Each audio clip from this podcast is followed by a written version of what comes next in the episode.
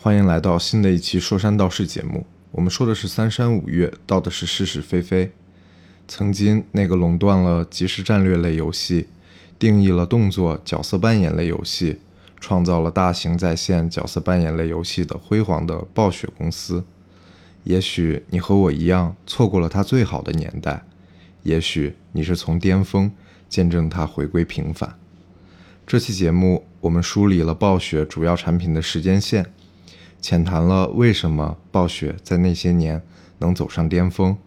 以及为什么它逐渐回归平凡，同时回忆了暴雪曾经带给我们的那一份感动。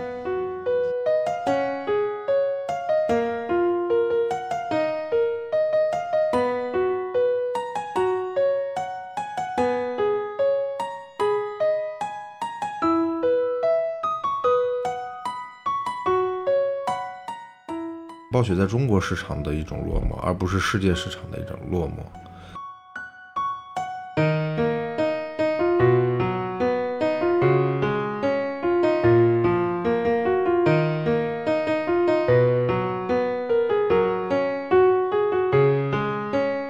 呃，我理想中的暴雪公司的样子，是一个为这种真正的玩家去做游戏的公司。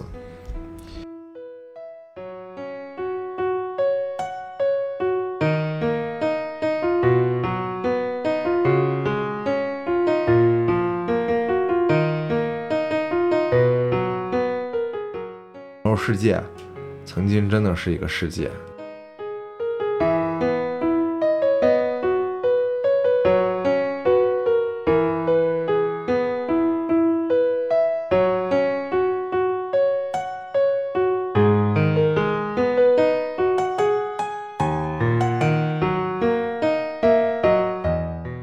相信，即使我我大了，或者说我有家庭了，哪一天。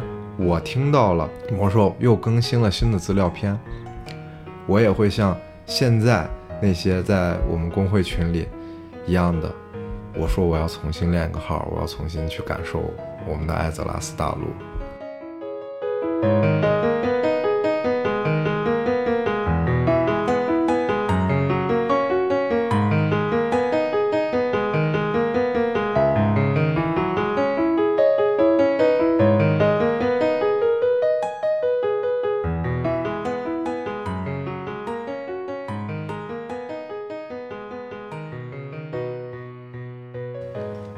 说山道是新一期之硬币。大家好，我是很久不见的李肥。很久不见，一周不见，一周不见。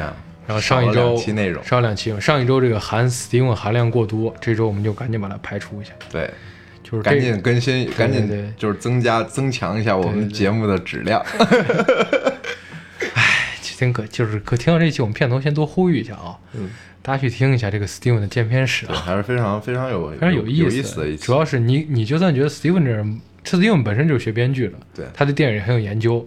主要是那期嘉宾，嗯，三个文学系的女孩儿，哎。对于电影那是真有研究，而且你能见到 Steven 羞涩的一面，哎，那就很不容易。对，听过杨笠那期的，觉得 Steven 是一个飞扬跋扈、对女性毫不在乎人，那期听，这才是真实的 Steven。对，见到三个妹妹就温柔的不行了。哎呀，那你给我们讲一下吧。哎，然后，然后我剪我剪 Steven 节目的时候，他就片头两分钟，我剪掉了五十个然后。OK，就是前篇的说说到这儿，这期 Steven 不在，原因是因为我们俩。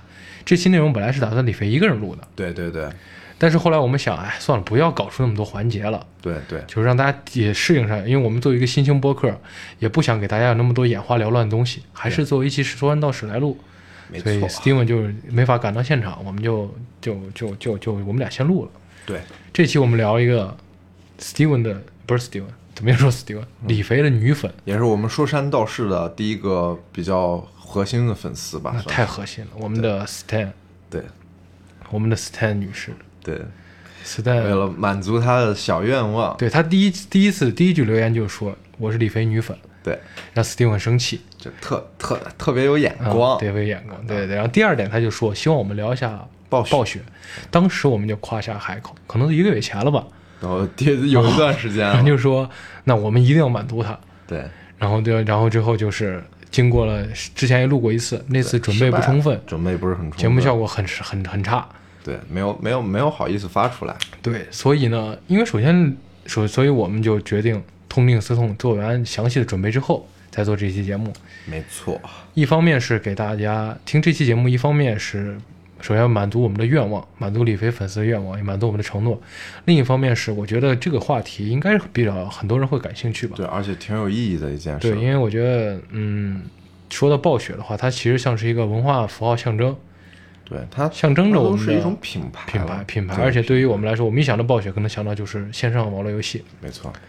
然后我呢，属于一个，今天我就是用一下李飞之前经常有一个视角，一个路人视角。今天我可能挨骂，哎，那个不懂暴雪的出去。然后我我有一个路人视角来，然后李飞属于暴雪的核心用户嘛？对对对，算是就是，我就说一下我经历的暴雪的这个经历过的暴雪的实一些一些实一些实践。我从很小的时候，咱们俩这年纪算是连着千禧年出生的九五后。对，没错。所以咱们在刚刚接触网络游戏、电脑的时候，可能家里头装电脑，零七、零八、零九年，我家我记得很清楚，我在零九年之前玩电脑去我舅舅家玩。所以就是没有办法长期的去玩游戏，每次去就是看看动漫、柯南啥了的，然后每周去我舅家看一次看一个柯南剧场版，玩玩什么单机游戏。那你舅还挺好，我舅每次给我放的都蜡笔小新。你就是你就是真把你当小孩了，老色情了，看。然后我当时就是就是就是。第一次去，因为我们那时候我们属于一个院，咱们生活环境大体介绍一下。对，可能跟我们同年同年纪人会带带入进去。我们属于什么？就类似于是这个家属要住的人几乎都是在一块工作的。对，没错。所以就导致父母之间、父辈长辈之间很熟，那孩子之间也很熟络。经常就是说我去一个谁家敲门，一敲门一进去一看，哎，李飞也在；或者就我去李飞家一看，哎，谁也在。对，就那种。就是有一次呢，我就跟李飞不约而同的去到了一个我们当时同学界中的人上人，对这个精英阶级，这贵族阶级。我一进去看他显示屏上，一个偌大的世界就就在我眼前展开。可能那个显示屏当时只有二十多、二十多多多英寸，可能都不到。但是在我眼中，它比一个，它比一个，它比一个电影荧屏还要大。就是他骑着一个飞龙在那玩儿。我看李飞当时已经看得如痴如醉了。我说：“哎。”这啥呀？那我每天中午必必去的看节，那每天那那午饭一吃完，就就去就去家了，就跟看电影。然后我说：“哎，李飞，这啥呀？”你说这魔兽世界，我说这我哎，这龙得多钱呀？咱们当时还是觉得就是要充值得买得买，不这不用钱。这个游戏是按有时间充钱。哇，当时肃然起敬，有一种我占便宜的感觉，你知道吗？就是他在 他在花着钱弄，我也在，就跟我蹭了一场电影票一样。对，然后就在看，就我第一次接触魔兽。后来呢，我家装电脑了，嗯，装电脑之后呢，因为这个确实咱这家庭条件一般，买玩不起魔兽，咱就借李飞嘛谁的一个 U 盘下了个澄海三 C。没错没错，当时是搭配着这个《植物大战僵尸》玩了很长一段时间，然后。然后之后就玩，咱们就开始接触一些腾讯类的网游，就对魔兽还没有那么那么深入的了解了。主要是咱那个年龄段就就没有那钱嘛，没那财力。确实确实，偶尔呢都是小偷小摸的买几张点卡那种。对。后来就是再到再到后来，我可能就是升入高升入初中之后，有一个东西也是暴雪公司，就是炉石。对，炉石。炉石，当时我记得我是拿 iPad 玩。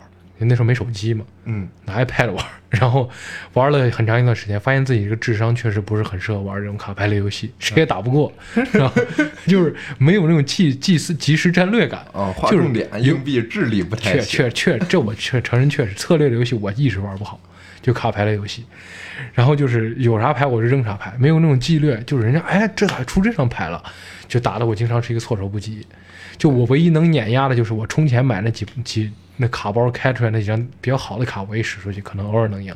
对，当年大家那个卡牌量还没起来，你花点钱，你有那种成对对，刚开始质量高，对对质量高。对，然后再到后来就是升入高中之后，有一个东西就出现了，就伴随着一个饮品同时出现。当时有一句话我记得很清，就是世界上两个东西你接触了就戒不掉，一个是维他柠檬茶，一个就是这个这个守望先锋。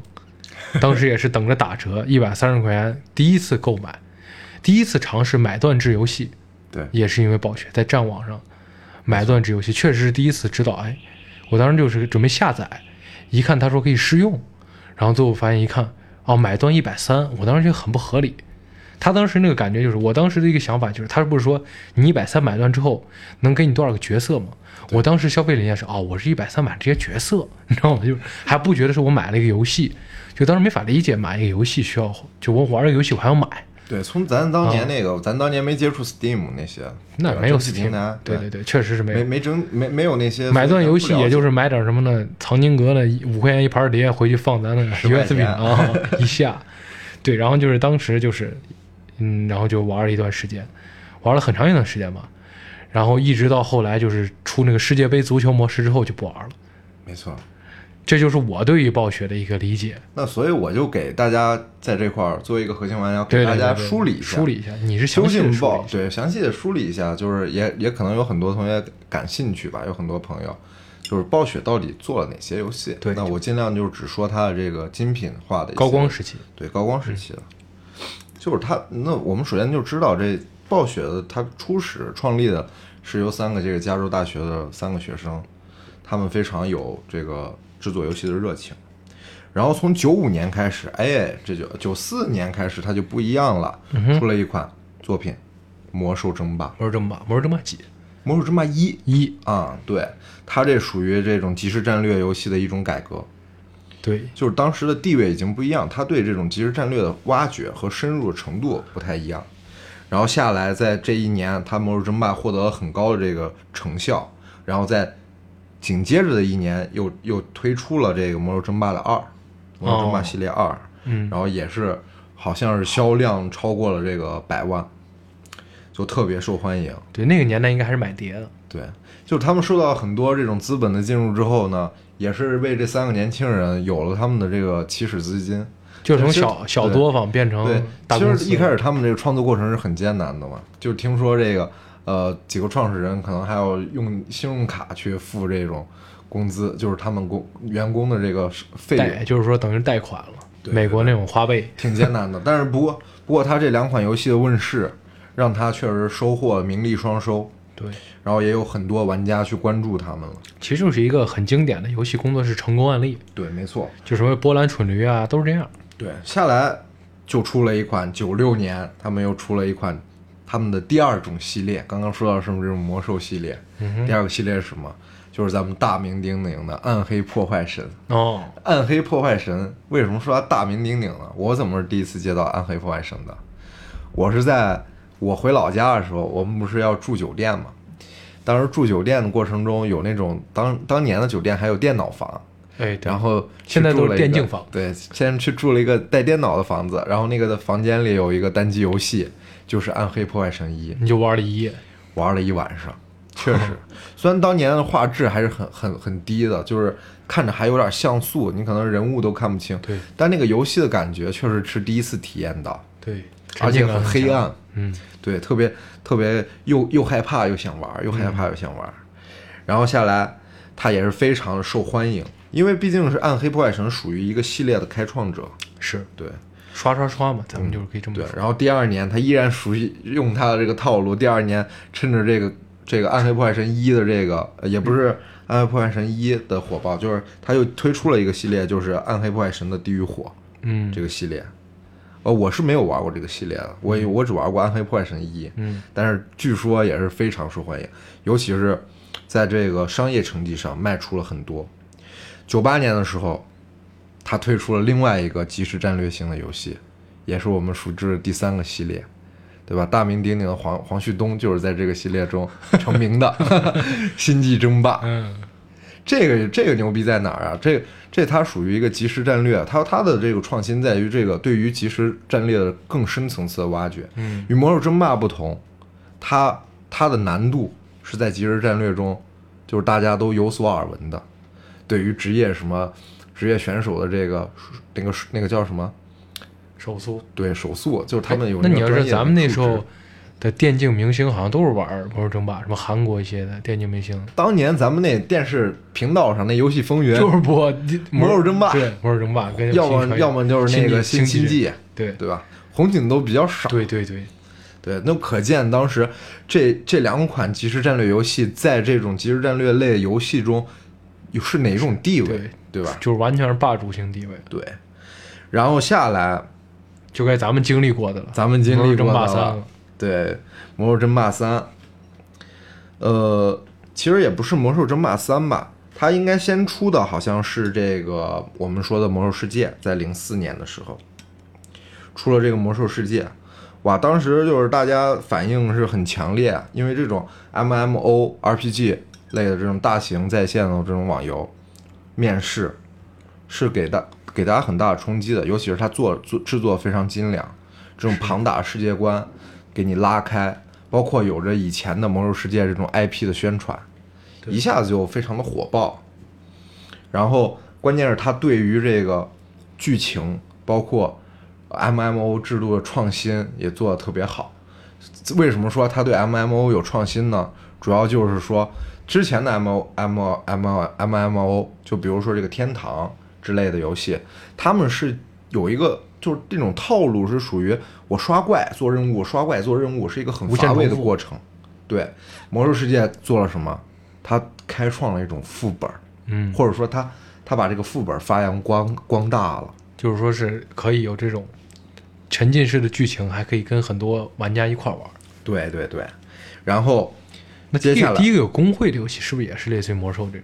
那倒不是，但是魔兽发扬光大，对对，魔兽的这个社区运营也是做的特别好，玩家的运营。对对，然后下来就接就就下来就是我们比较应该我们这一代人都比较熟悉的这个，他发布了这个魔兽冰争霸三封王座，、冰封王座，对对对，甚至咱们玩的时候都已经是魔改了冰封王座。哎不对，好像我说错了，好像是冰封王座先出，然后出完之后又说发布了要说要做魔兽世界的，总之就脚前脚后两部作品。脚前脚后，嗯这两部作品也是相继问世，然后也是属于也这真的这两部作品的问世，算是魔兽就是算是暴雪的巅峰时期了。对，因为你你大家都知道，《魔兽争霸三》在咱们这个年龄段，就我们属于九五后这个年龄段，就哪怕你没听过暴雪，但你一定知道《魔兽争霸三》冰封王座。对，哇，这这东西当时可是太火爆了，对吧？魔兽世界也就出来了。下来，魔兽世界出来之后，我这些它的资料片我就不去多说了。嗯，接下来它的大动作就是可能像《暗黑破坏神二》呀，《暗黑破坏神三》呀，然后包括咱们呃这个呃一三年的时候出的这个《炉石传说》哎，卡牌类游戏。嗯卡牌类游戏《炉石传说》当时为什么做出来？其实据我了解到，应该是魔兽世界，呃魔就是暴雪公司当时以魔兽这个 IP 去做了一款呃魔兽这个线下的桌游集结式卡牌类，哦，类似游戏王那种。对，类似游戏王，它也是为了对抗游戏王以及美国特别火爆的这个万智牌，对，然后做了这种魔兽卡牌，但是最后很不幸的是没做下去，然后去宣布就实体没做上去对，没没做下去，嗯。对，也很可惜。然后我我现在认识一些玩家，以前也是玩魔收过兽卡牌的，收过魔兽卡。对，玩过魔兽卡牌的，然后他们就拿一些其中的一些可能模型啊，或者说人物啊，然后延续下来了，做了一个炉石传说的，依然是沿用的是这种魔兽世界的这种世界观嘛，嗯。里，头也做的非常出色，包括现在来说，魔兽呃炉石传说也是非常受呃非常受欢迎，或者说是卡牌游戏的巅峰。而且我觉得炉石啊，它还有一个好处，嗯，就是咱们当时玩的时候，移动手机游戏还没有那么火爆。我记得我拿 iPad 或者电脑玩的。这几年这个手机越来越走起之后，很多人都是拿手机玩，更方便。是。下来又可炉石传说之后，好像是星际二吧，对吧？星际二重群之心也是特别受欢迎。不过像我这种手残玩家，我是没有没有入坑星际的，嗯，因为门槛太高了。而且我游戏机制也比较繁杂，对对对确实，你看长远三 C 咱都能随便玩一玩。小的时候，对。我我记得星际我下了不会玩。然后咱们高中时期，我们亲身经历的这个暴雪公司算是一个小巅峰，对守望的面试，让大家都非常欢欣雀跃。对像咱们高中暴雪又回来咱们高中那个年纪，就吵的是天翻，呃就是就是天翻地覆，可以说天翻。地覆。就那种玩，那时候是玩暴玩那个守望，在至少在男生或者游戏玩家群里头算是，哎，你在玩守望，你？激动都磕了都一下，磕了这个，啊！就是哎，你在玩守望，哎，对，你想当时，你像我们班上男生可能有个二三十个，二三十个男生买这个守望的游戏，就是当时的大家不是玩英雄联盟嘛，英雄联盟玩的多，然后出听说出守望了，赶紧去买了，很多人都去买了。你像这种买断制，其实其实对我们来说可能是第一次对出现或者说是因为那个时候还没有什么 Steam，就是对还没有，就是有了，但是咱们不不接触，没了解。其实从我的视角上来说，呃，这个呃《守望先锋》也算是给我去让我感受到了我愿就是花钱买游戏的这种买断式的买断制体验，对，然后也也是为我后来新的消费观。对新的消费观了。就现在人现在小孩或者说现在咱们这种年纪人，你说买个两三百块钱买一个游戏，他觉得很正常。对对那时候可能就是觉得比较冲击，对，就跟咱们多拆，就跟这个音乐付费一样。没错早。期咱们都是盗版，现在现在大家也会在线上买专辑之类的。对，然后下来暴雪就没有大动作了，然后大家也都在期待着它。然后好像今年二月份的时候，不是也不是二月份吧，就是之前也说过，暴雪未来的大动作可能是这个暗黑的手游以及暗黑四对对对，今年好像是他们有一个发布会，当时也骂声一片。啊。但是我看到还是非常激动的，因为我是属于我是特别喜欢暗黑类游戏的这个玩家，我是暗暗黑类游戏的这种刷刷刷子游戏的忠实爱好者。但是我不喜欢暗黑三，因为我觉得暗黑三确实做的稍微有一些问题。我我我去，我是那个玩的这个流放之路嗯，啊，流放之路，然后我就特别喜欢这种游戏，所以我非常期待这个呃暗黑四的面世，呃问世吧。然后包括它的 CG 里放出这个莉莉丝马上要出来了，让我非常的嗯激动，因为了解这个暗黑的世界观，朋友们可能知道莉莉丝到底是一个什么样的人物，是确实让让我这种暗黑玩家非常激动。是，也非常期待。毕竟他《暗黑三》其实做的并不是特别好，对，对，然后希望非常期待他《暗黑四》能能重新揽回我们这种暗黑类游戏的一个巅峰吧。哎，咱们好像少了一个遗珠呀。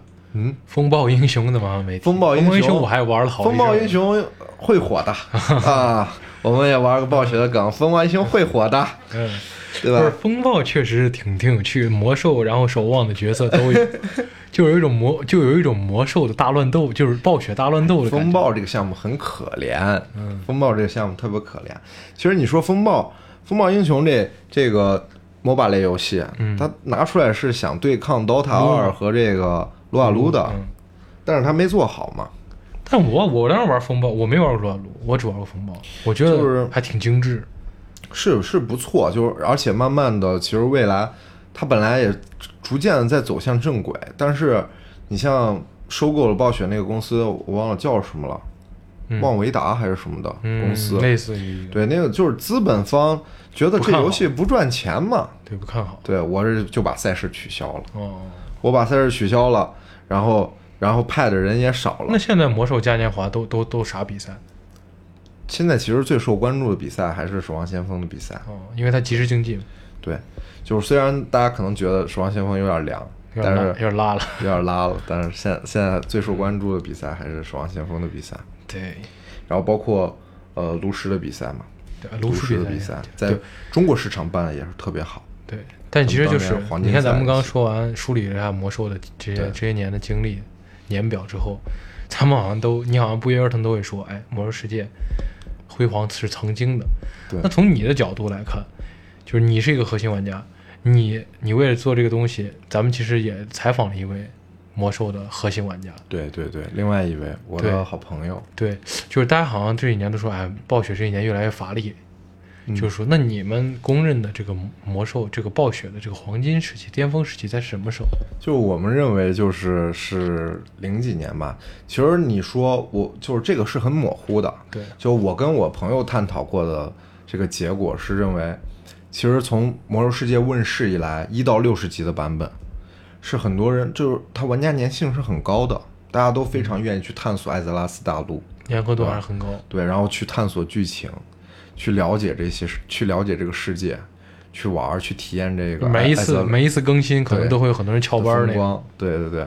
然后下来开创的，但是呃，实际上它玩家数量可能魔兽世界的巅峰就玩家数就最多的应该是六十到七十级，还有七十到八十级，嗯。对，吧？燃烧的远征，什么裂变，呃，大地的裂变，这几个篇章里头玩家是最多的，包括咱们当时，咱们当时都有一个网游都会宣传一个即时在线人数，对对对对对。咱们那什么三亿人的鼠标梦，就是三亿同时在线类似于。对对对，就特别辉煌的一段时间。嗯但严，其实我们还认为，其实它也有个小辉煌的时间，就是魔兽争霸，包括星际争霸这种即时战略类，但是它属于千禧年前的了，就是千禧年前的辉煌，或者说是千禧年初的一些辉煌，它不已经不太属于这个这个时代下的作品了，对，已经是上一时代产物了，上个时代的产物了。对，甚至有时候我们提到魔兽世界，都会觉得上一时代产物，对甚至现在守望先锋也逐渐变成上一时代的产物。你懂我意思？就是，那那我还就是有一个问题，就是说为什么？你看咱们那时候在接触，刚刚接触网络的时候，嗯，都会觉得说，哎呀，就是咱们当时觉得，因为现在话应该怎么说呢？我操，潮人才玩暴雪的东西，那种感觉，就网络上弄潮儿，你知道吗就是？当年，就是我们能看出来，就是作为一个游戏公司，它能去做出这么好的、这么好的几款游戏，这么好的几款 IP，是特别伟大的。嗯，就是你现在依然列举不出来一个公司，它能同时拥有像类似于像暴雪一样很多款当年爆款级、现象级的游戏。嗯你比如说，呃，蓝，你比如说蓝洞公司，是不是它只也就是一个吃鸡，对吧？你比如说这个拳头公司，是不是就是撸啊撸？嗯，就是你你说不出来它第二个游戏了。所以暴雪牛逼就牛逼在这儿，而且当年暴雪的核心这种粉丝，他们喊什么话？嗯，暴雪出品必属精品。好老的 slogan，对对对，那现在出来，现在出来就不一定是这样子了啊。啊当然，现在出来就不一定是这样子了。其实我们也、也去考虑过，那那你们觉得？那你跟那你觉得，为什么在那个时候暴雪能够达到它的一个巅峰时期？对就它的黄金时期，它怎么维持住的？甚至是很长很长几年呀。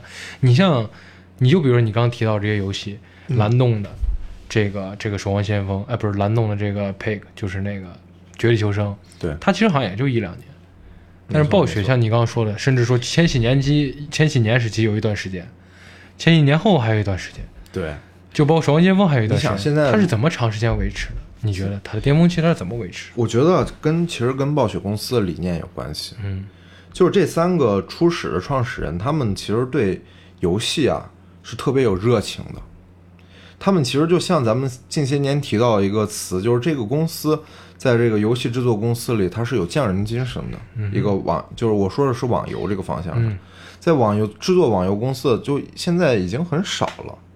尤其是你想，他们当年就是这三个年轻人，或者说暴雪工作室那些人，他们是真的在贯彻我要做一个特别好的、可玩性很高的，然后让玩家满意的，然后玩有深度的一个游戏。嗯就这个是特别难得可贵的精神。他们并不是说去以商业目的去制作这个游戏。嗯嗯，那我们反观现在，就很多的很多的游戏公司都是去通过商业去怎么去赚钱，怎么去那个啥，那一定会对游戏性有所丢失。我记得我在、我在看这个之前，有很多就是有一个暴雪的小故事，就是说他暴雪工作室有一个有一个这个就是程序员。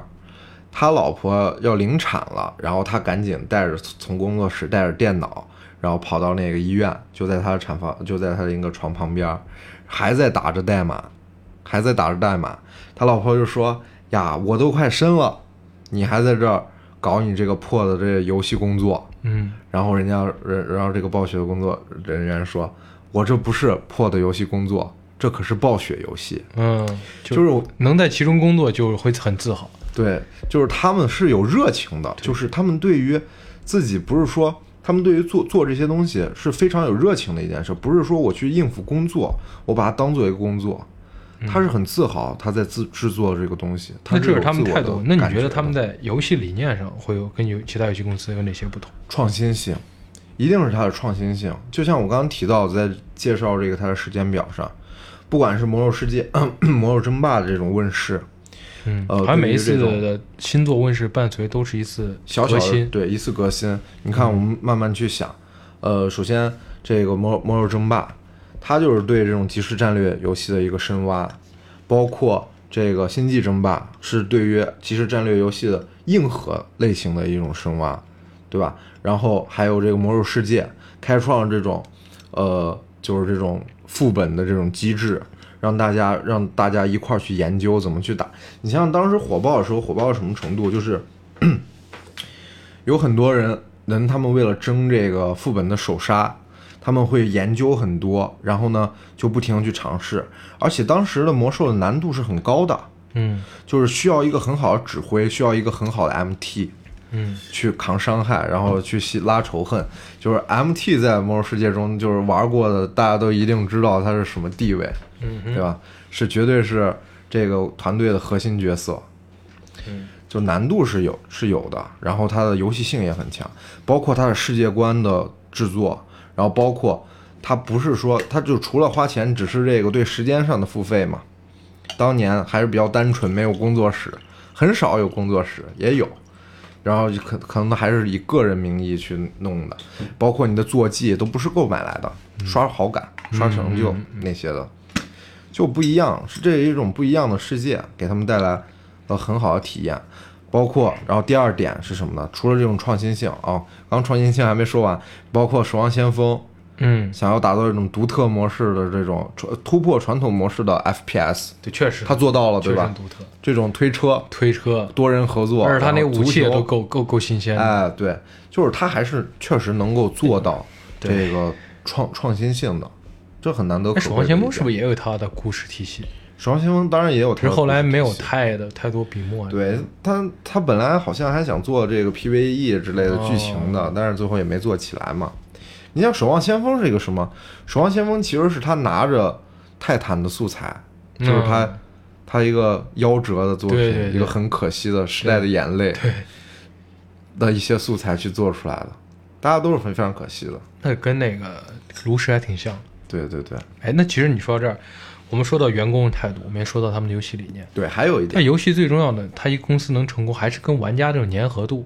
对玩家的粘合度，就是我他们玩家的社区运营做得特别好。我单从这个魔兽世界的角度上来说，嗯就是我们一定知道，就是现在其实有很多人说魔兽世界稍微凉了，就是辉煌不在了，说现在魔兽世界玩家去玩它不是为了玩它的内容，而是在玩它的兄弟情。就是他放不下当年那些工会的人，当年那些陪自己一块儿玩魔兽世界的人，然后他想去找回这种，或者说这种工会之间，就是这种友谊的建立，是特别特别珍贵的一件事情，在这个游戏中，尤其我们当年可以可以看到，就是呃，比如说呃，这种魔兽魔兽工会线上线下的聚会，就是很常见的一件事，大家坐在一块儿，突破了年龄，突破哎，了职业，个这个还有一个小巅峰，就是《嗯魔兽世界》电影上映那年，对就是各个工会都会组织去观影院观影那种。对对对，特别特别美好的一件事。而且那个时候，你比如说咱们认识一些大哥哥，嗯，他们去哪儿玩啊之类的，经常还会说：“哎，这是我魔兽世界的朋友。”对，就类似于这种。你想，我我又想到一个特别，就是我我前两天还跟那个我的朋友在聊这个魔兽世界的事儿，他现在已经工作了，在岗，对吧？然后他有一天晚上，他正好就在那玩魔兽世界，他的前一个上一个项目经理，他在玩魔兽世界，他从九点开始玩，项目经理然后就在后头看着，跟他聊魔兽聊到晚上两点，就那个是一个比他还要核心的老玩家，但是当他们说到魔兽的话题，就会滔滔不绝。因为魔兽巅峰那段时间，就是他们那个年龄段接触的。他们当时正值大学生，对吧？正是大学生，有着大量的时间。魔兽这么如此优秀的作品出来，整个宿舍一块儿去玩，一块儿去推进整个剧情，然后参加工会，跟那些朋友认识，大家一块儿去打战场，一系列的，就是非常难得可贵一件事儿。包括我我还有还有我这个朋友都会认为，《魔兽世界》带给我们的最大的感触是什么，或者是我们最觉得最珍贵的东西，就是给了我们这种机会去突破年龄、突破职业的认识很多人。他可能比我大很多，但我们可以有这个主题，我们就可以聊到很多的事情。我觉得这别的游戏，呃，不能不太能做到的一点，不是说每个游戏都做不到，但《魔兽世界》这点做的真的很好。然后，对玩家粘合度，为什么玩家粘合度那么高？那一定是离不开暴雪公司对于这个游戏的精良制作的。就是熟悉《魔兽世界》的玩家，包括呃魔兽，对我们都知道这是庞大的 IP，包括魔兽这个 IP，它这个世界观是有多丰富，包括有多少能出多少本小说，对吧？他们去把这个游戏做出来，是真的在给你展现一个世界。是，而不是说只是给你做一个游戏。就有时候也看，我今天在搜集一些资料的时候，看到一些让我特别感触的话，但是也也也略显落寞，对吧？就是他说《魔兽世界》曾经真的是一个世界，就是他觉得现在《魔兽世界》变了，就人变了，确实是变了。其实这这为什么变了呢？那我们就要说到下一个问题了，对吧？对，就是，其实说魔兽是魔兽世界是暴雪的最核心的作品，那魔兽世界逐渐走向下坡的话，那暴雪公司毋庸置疑的也会受到一些影响，甚至很多人会说，现在的暴雪公司已经辉煌不在了。那我作为一个路人视角，我是真觉得辉煌不在了，因为曾经他的一些作品的推出，就类似于现在你大家看到的，就是比如我们一八年看到什么幻，因为我是主机玩家嘛，嗯。一七年的时候，我们接触到，接触一七年的时候，我们看到这个，这个类似于，比如说《塞尔达传说》，再包括一八年的《荒野大镖客》，再包括去年虽然有些褒贬不一，深受诟病《二零七七》，就这些作品的现象级，曾经都出现在暴雪这个公司身上。对，每一次暴雪的副本更新，甚至都可以说是这样一个大量级的一个轰轰动整个游戏社区、生整个群体的一个新闻。暴雪这一年鲜有这些新闻。再包括你刚刚说他推出手机游戏，这对于暴雪的核心用户来说，其实是一种非常没难以接受的事情，也不算难以接受。其实有的大家的有的人也是也是蛮开心的，对吧？就是说是，总之就是说是大家期望暴雪给出一个更好的答卷，嗯，他们没有做到，甚至说是很多人会唱衰是暴雪。那作为你作为一个核心用户，你觉得暴雪是否已经辉煌不再？其实我那天在跟我朋友聊的过程中。我们的认知也算是比较相似吧。我们认为暴雪，你要说它落寞了，你说它凉了，其实也不是这样子的，对吧？嗯。就是虽然我不喜欢以商业成绩去评判一个游戏是否好坏，但是在这件事情上，我没有办法去主观的认知告诉大家，这个暴雪没有凉。对，但是商业对从商业成绩上来说，它依然。依然坚挺，对，咱们去看它的财报，也是一个对超级大体量的游戏公司，才能创造出的财富价值。所以我认为这个凉的感知是，是我们中国市场暴雪在中国市场的一种落寞，而不是世界市场的一种落寞。或者说，我们不能叫它落寞，只是巅峰不在了，因为毕竟他们是先行者，出了很多很好的东西。但未来我之后很多的公司也出了很多很好的东西，包括吃鸡，包括撸啊撸，对吧？对啊，冲击都很大。对对啊，这种好的游戏大家一定会分流的呀。当年你是一家巅峰的公司，现在出现了很多竞争者，你不允许这些同这些呃同行们追上来吗？不可能，对吧？但是我们说到暴雪，为什么可能现在觉得稍微落寞了？我们刚刚也提到暴雪几个优点，有创新性。社区运营，玩家的这种社区运营做得好，有有这种游戏公司的匠人精神，那些都是基于他之前的这种开发团队，是那一那一帮子有热忱之心的人，就是元老级的，对元老级的那那几个人，就包括他们初步的这些工作室的人，他们是对游戏的追求是是很高的，他们是带着热情去做游戏的。但是因为他们之之之之后被那个，呃，一个游戏公司收购了之后，这种资本的介入导致，就是我觉得我一直觉得这种游戏就是艺术家，尤其是这种游戏界的艺术家，跟这种资本家是确实没有办法共存的。你就像风暴英雄，好不容易说感觉要走向正轨了，但人家资本方就说你这又挣不了钱，那有什么意义？我们不干这个。看资本嘛，资本它就是这样，只看数据嘛，就很可惜，确实很可惜。嗯嗯，我们哪年不是喊着风暴要火？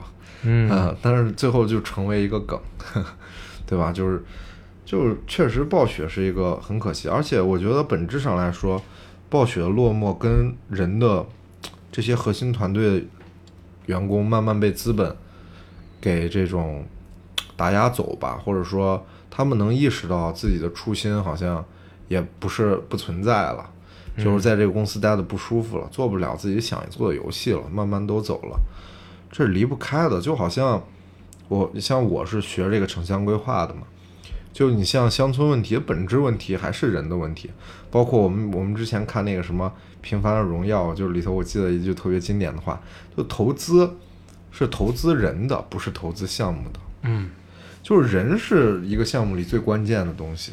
对，这些有热诚、这些有热诚的人，这些对游戏包包含一腔热血的人，他们做出来游戏是是好的东西。嗯但是当这些人走了，改革换代了，然后接下来魔兽推出的这些资料片里头，你就会发现它变味儿了。嗯包括我们跟这个同学聊，我跟我同学聊这个魔兽世界的时候，也聊到了，就是目前魔兽大家肯定认知上会发现它越来越干了，嗯而且它是有矛盾的。本身 MMO 游戏已经不适应这个社会的发展了。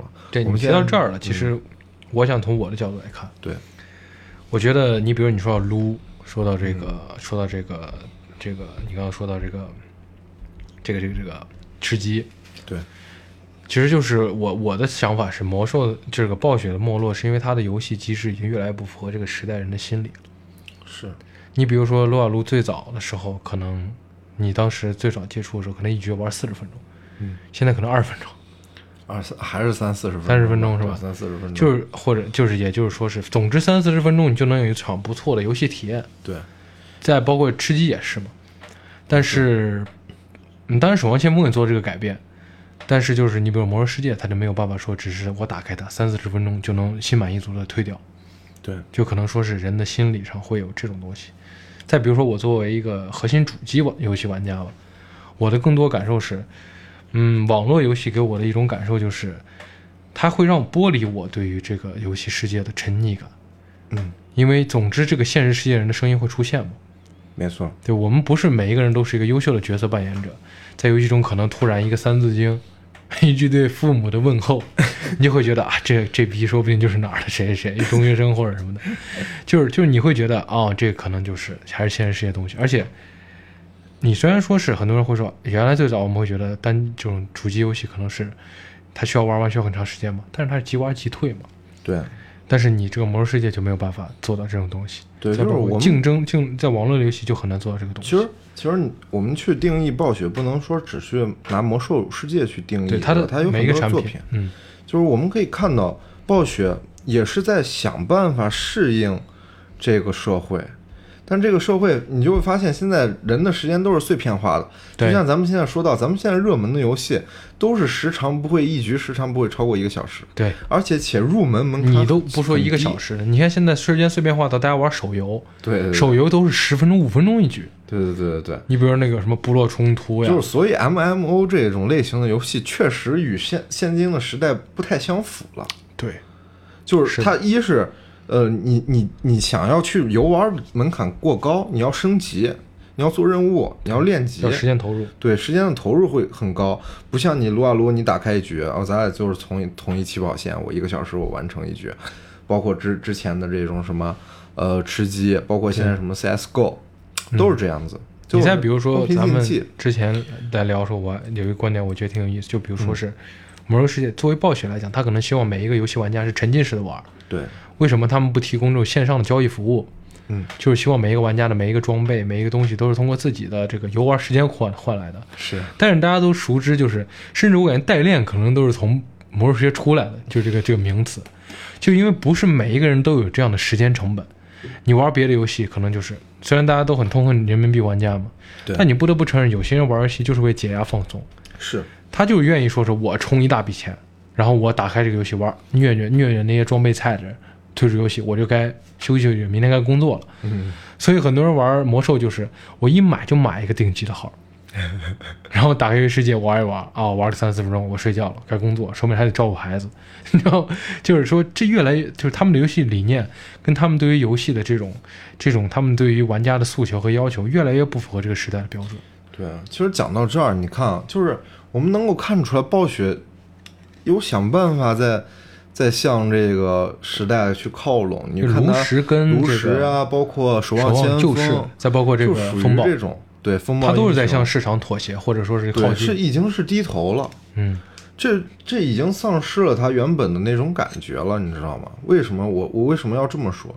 就我们之前一直提到，你说游戏属于这种第九艺术，对吧？这个概念，第九艺术，你觉得第九艺术能会诞生于这种回合制的这种，或者说是这种短时间碎片化这种艺术吗？就是这种游戏吗？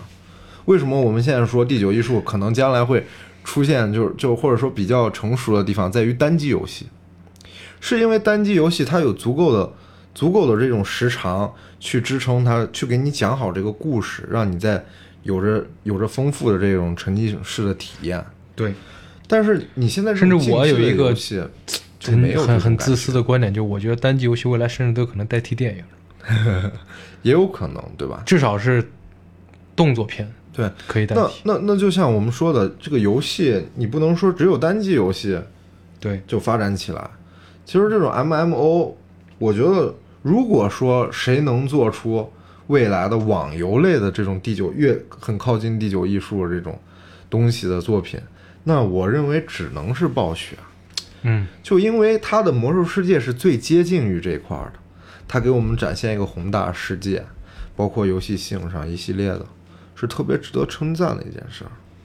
但是慢慢的也向市场低头了，然后慢慢你看到那些带着有热情的人离开了暴雪，是真的觉得很可惜的一件事情。我其实有一个观点啊，嗯，我觉得短就是短回合制游戏，有点像咱们现在的短视频对，，MMO 有点像电视剧，然后这种单机游戏就有点像电影。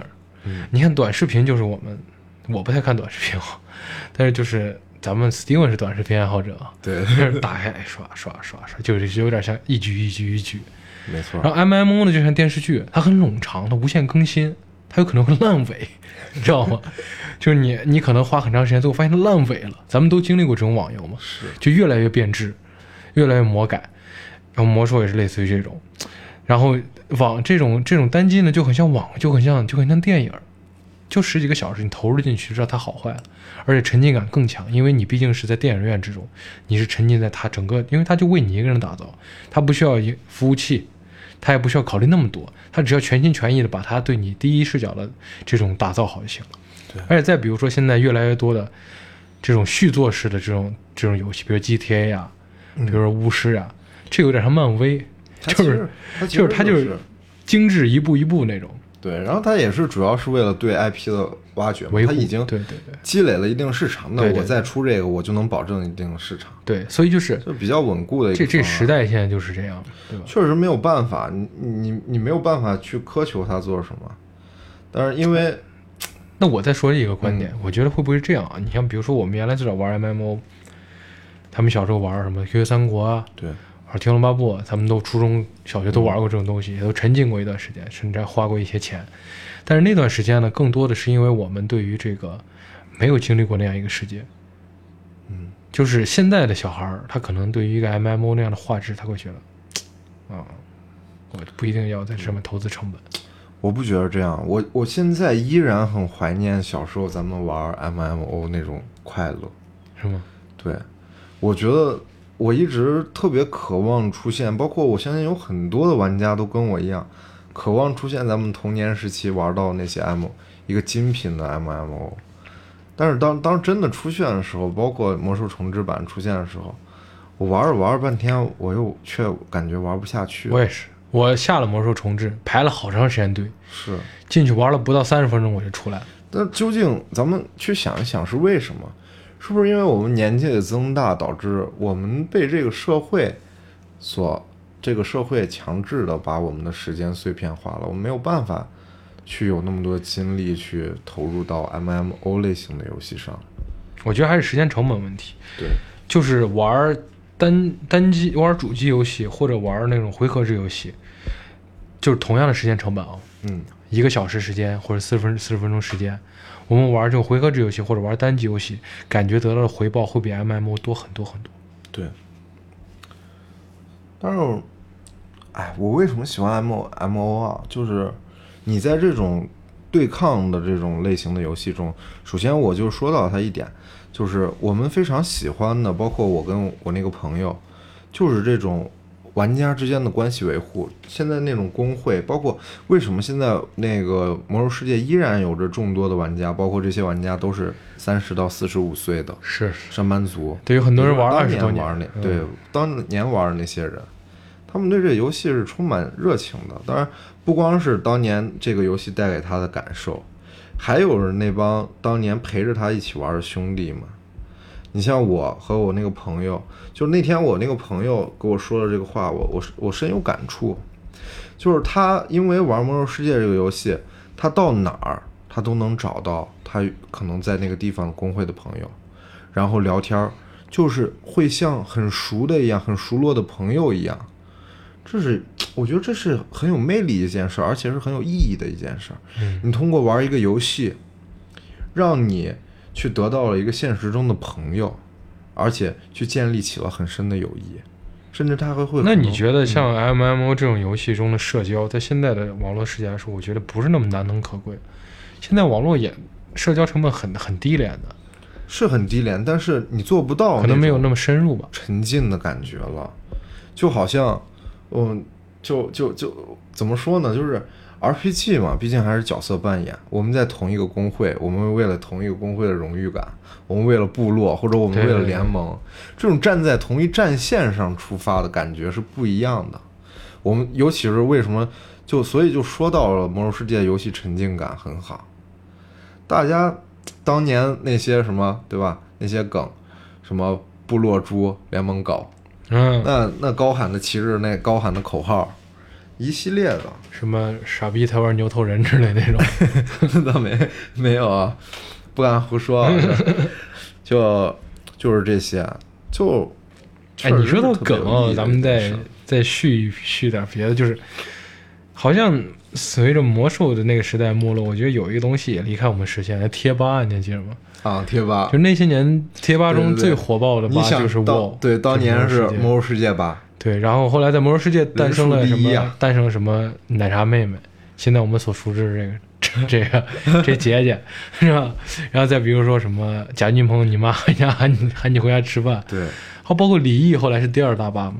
对，但是李毅也是从魔兽这个梗，就是魔兽世界八就是一个造梗的一个群体，对对对。就，最核心的网虫好像在那个里头聚集。是。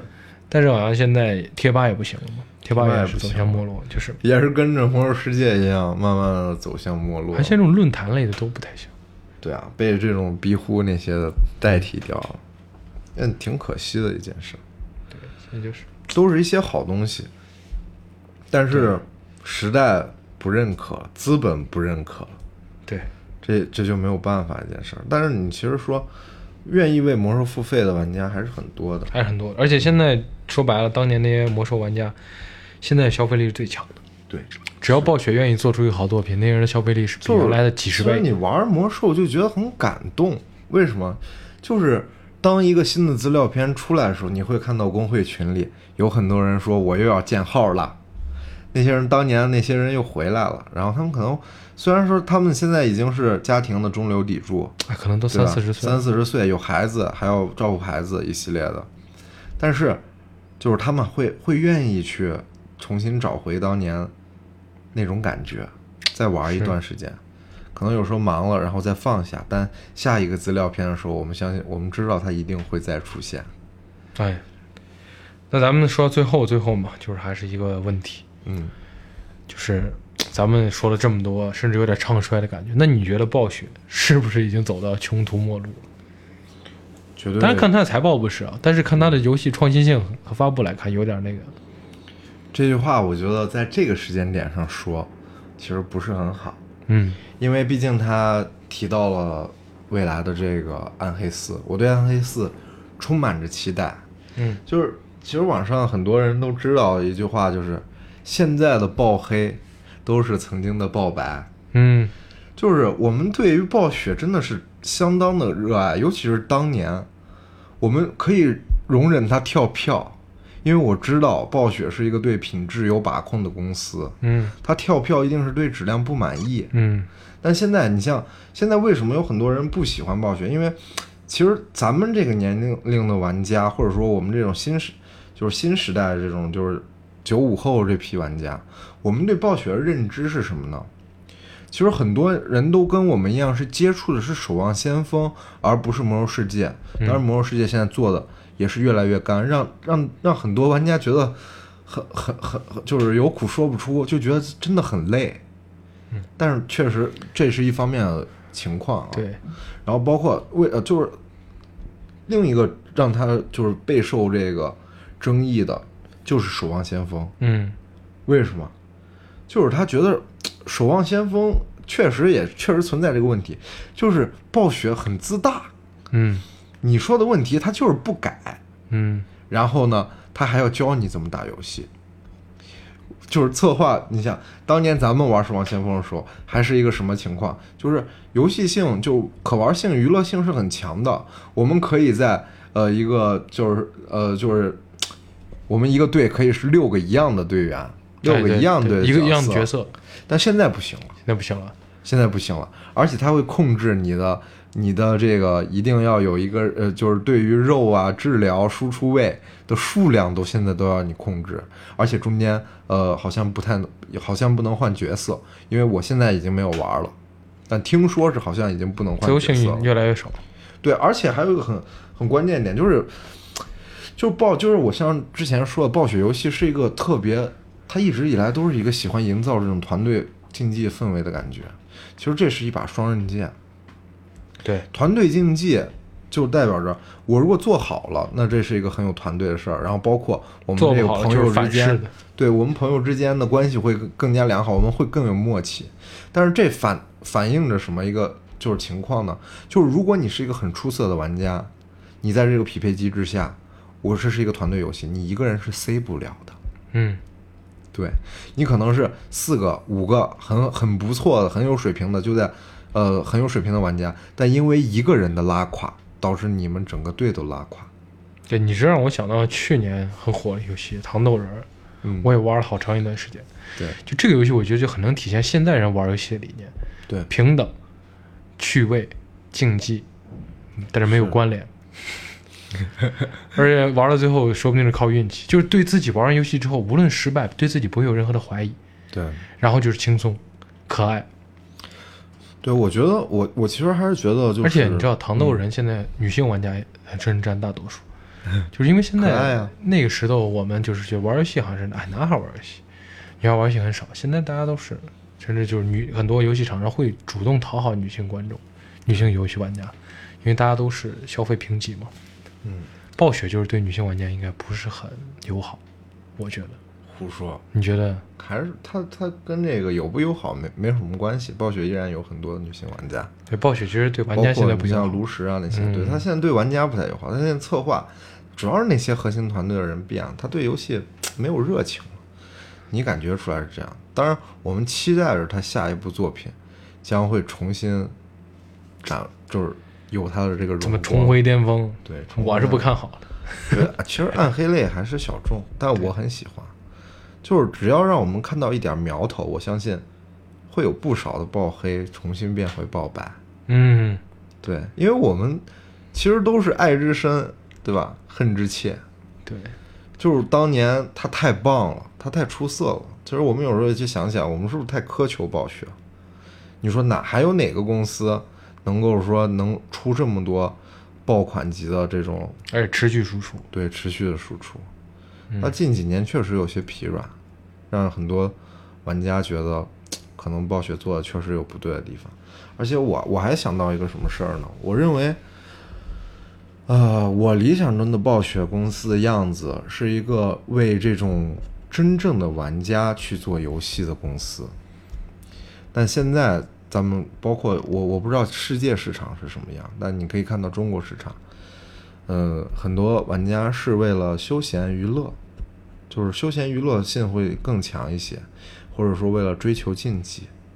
但是暴雪给我的游戏感受就是，他想让我去体验这个游戏，去让我体验这个世界，或者说包括这种炉石，就是都做的特别棒。而且为什么说炉石现在还是一个不错的一个东西？就是你可以看到炉石它现在玩家粘合度依然很高，卡牌类游戏永远不会落后。对，而且其实炉石上的它策划做的还不错，在这个 DOTA DOTA 自走棋火爆之后，然后它立马推出了也是这种战棋模式的炉那个炉石酒馆，酒馆战棋，OK，而且做的非常受欢迎的，所以我们真的很期待暴雪能给我们一个好的、更好的东西吧。其实有时候你像我经常，咱们在最后再说一说，我们经常应该有有很多朋友可能也能发现，当我们去这个网吧的时候，我们总能有时候能看到那么几个咱们父辈一样的人，他可能可能有一些谢顶了，可能有挺着个啤酒肚，嗯，中年几个中年的好朋友，抽着烟，然后在那儿玩着这种魔兽，魔兽争霸，是当年那种就是地图的编辑，就是通过地图编辑编辑器改造改装，就是那种包括小偷呀，什么火影羁绊呀，就当年那些游戏，他们依然玩的很快乐。对，让我看到的时候，我就觉得很有感触。我觉得这就是暴雪给我们带来的很多的魅力，对，就是你像对咱们一去网吧，有时候第一时间就看，因为咱们现在可能电脑上不会下那么多游戏客户端嗯。嘛，一看那客户端，哎，我的这个游戏上是不是有个号，我登一下看一下。对，然后你说为什么暴雪依然留存着这么多的玩家，包括即使它越来越干了，因为当年那些玩家是知道暴雪的好的，他们体验过暴雪辉煌的时候，所以他们想要找回当年的感觉，他们愿意去为暴雪付费，我觉得是一件难得可贵的事情。从一个游戏公司的角度上说，他拥有着这批粉丝，我觉得是很幸福的。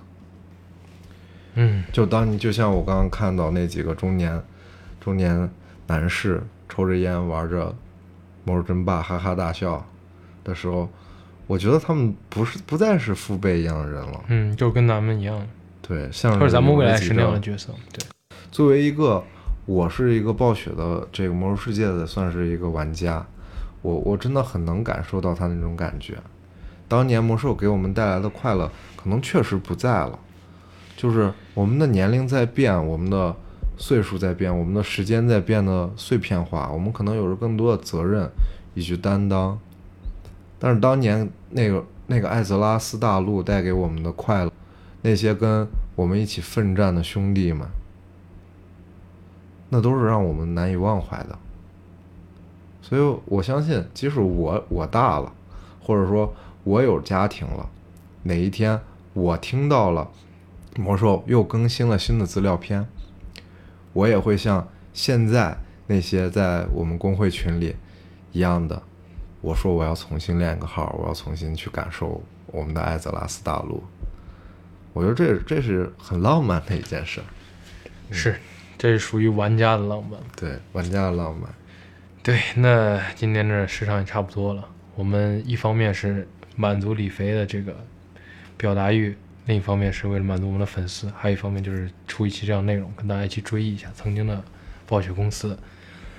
然后这期就这样了，嗯，希望大家在听完之后，嗯，能够能够也追忆起，就如果你有跟同样的经历的话，或者说你没有同样的经历的话，能共感到我们想表达一些东西，也是蛮不错的。就是你对暴雪的一些想法吧。对，大家可以。留言嘛。对，我相信暴雪肯定都在大家生活中。对，曾经都出现过。对，不管你是爆黑还是爆白，对，都可以踊跃留言。对，谢谢各位，嗯，这期到这儿，谢谢大家。